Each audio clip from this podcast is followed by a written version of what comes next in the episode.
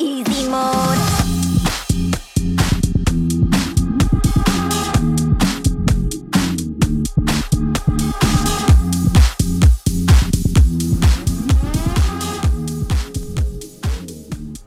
Sejam bem-vindos a mais um Dropando, este podcast de drops diários de informações simples, rápidas e possivelmente inúteis, tiradas da minha mente. Aqui quem fala é o Lucas Comics e eu agradeço pela presença de todos a este programa que hoje terá uma temática especial. Nós acreditamos que qualquer pessoa é um criador em potencial, como Pedro. Pedro é apaixonado por música e no tempo entre trabalho e faculdade, ele expressa esse sentimento compondo e postando vídeos que inspiram centenas de pessoas. Mas para pagar as contas, ele precisa trabalhar como professor de música numa pequena escola de seu bairro. E ainda faz bicos de garçom à noite para complementar a renda. Se esses fãs oferecerem um apoio financeiro para que Pedro possa se dedicar integralmente à sua paixão, ele até poderá seguir ensinando música, inclusive usando suas composições, sendo que os fãs de qualquer região do país poderão também virar seus alunos. E além de aulas, ele poderá oferecer outras recompensas como acesso a tutoriais e conteúdo exclusivo, ou até compras antecipadas de ingressos a seus shows. A recompensa poderá até ser definida com quem apoia. Mas essa é apenas a história do Pedro. E você? Qual é a sua história? Lá no século 17 surgia o conceito de crowdfunding quando alguns escritores, para financiar as suas publicações, pediam ajuda das pessoas que tinham interesse em suas publicações para que então elas pudessem ser impressas. Já nessa época também existia o sistema de recompensas e serviços especiais aos apoiadores, como por exemplo a citação de seus nomes na publicação. Um grande exemplo de crowdfunding foi a Estátua da Liberdade. Exatamente.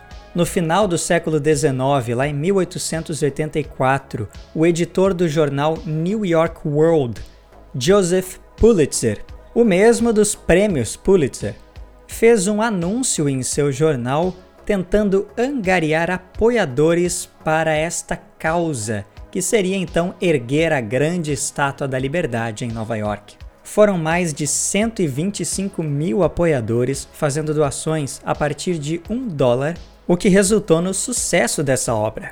Um dos maiores shows de rock da história, performado pela banda Queen e o incrível Fred Mercury, aconteceu em um evento chamado Live Aid, que tinha o objetivo de ajudar as crianças na África.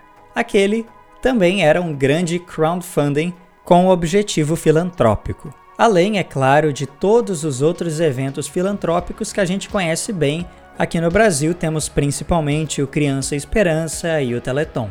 Mas foi a música que trouxe o conceito de financiamento coletivo para o meio online no final dos anos 90 quando uma banda britânica conseguiu financiar toda a sua turnê pelos Estados Unidos, criando um meio digital independente onde eles solicitavam a ajuda de seus fãs que bancaram a vinda deles para os Estados Unidos e toda a turnê e os shows foram bancados dessa forma.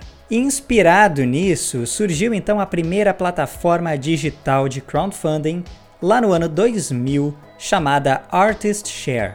Mesmo que não tenha sido um sucesso estrondoso na época, esse sistema se tornou então um novo mercado, abrindo espaço para outras empresas que surgiam com objetivos parecidos.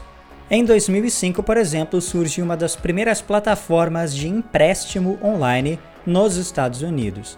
A Kiva trouxe novos conceitos de microtransações e outros conceitos monetários que funcionaram muito bem na plataforma e que seriam mais para frente também utilizados de outras formas. Alguns anos após surge então o Indiegogo, que foi a primeira forma digital de sustentar artistas indie. Inclusive, essa plataforma Indiegogo foi uma das coisas que tornou popular o termo música indie a partir daquele momento, vários artistas usavam plataformas como essa para se projetar e não precisar de gravadoras. Vários músicos então passaram a ter muito mais liberdade para produzir música diferente daquilo que tocava na rádio, sem precisar esperar que as gravadoras colocassem dinheiro neles. E é claro, sem a falta de liberdade que isso também traz. Mas foi no ano seguinte que surgiu a maior plataforma de crowdfunding do mundo, até hoje a mais famosa, Kickstarter. Essa sem um foco específico em algum tipo de arte ou conteúdo, ela era bem ampla, dando oportunidade para você desenvolver um projeto, falar sobre esse projeto e chamar então seguidores que quisessem contribuir para que ele acontecesse.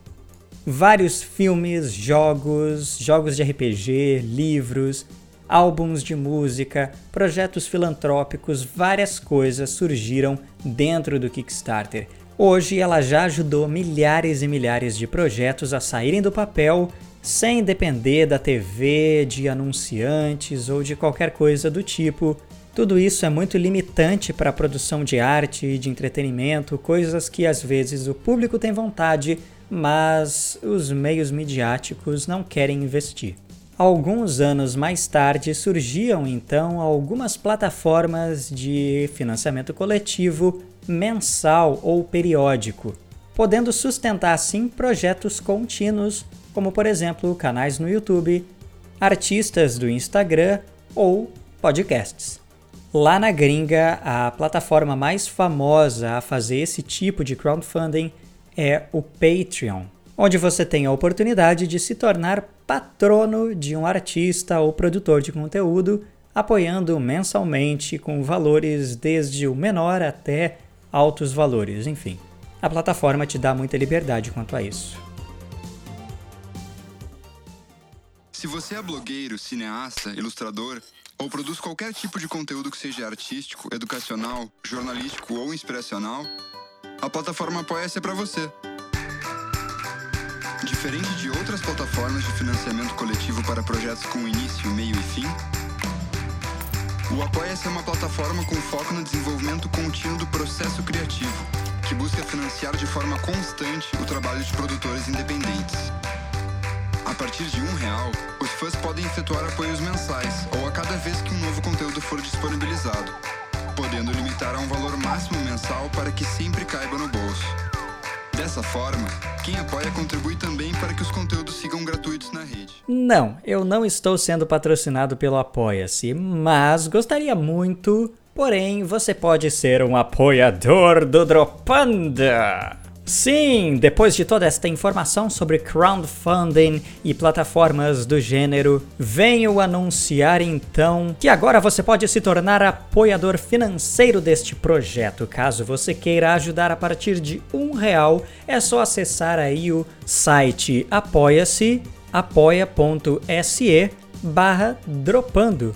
Ou você pode ir lá no Insta do Dropando, no nosso Linktree, onde tem vários links ali do Dropando e o primeiro deles é o Apoia-se. Será que o Lucas está se tornando um mercenário? Acabou o hobby, virou profissão? Não, não, calma aí, pessoal. A gente até pode discutir mais a respeito disso pra frente, mas isso continua sendo um hobby, tá longe de virar uma profissão. Porém, se vocês quiserem ajudar para que isso aconteça um dia, estamos aí gratíssimo pela presença de todos. Os seus ouvidos já são mais do que suficiente para mim, mas é claro, a ajuda financeira para que o projeto possa crescer e virar algo muito maior, muito mais legal, muito mais divertido, muito mais interessante, bem produzido. Talvez mais episódios, talvez episódios maiores, talvez mais convidados, convidados especiais. Isso pode vir a acontecer com mais frequência, com mais qualidade se o projeto estiver sendo bem financiado. Então, conto com a ajuda de todos, muito obrigado por tudo e até amanhã!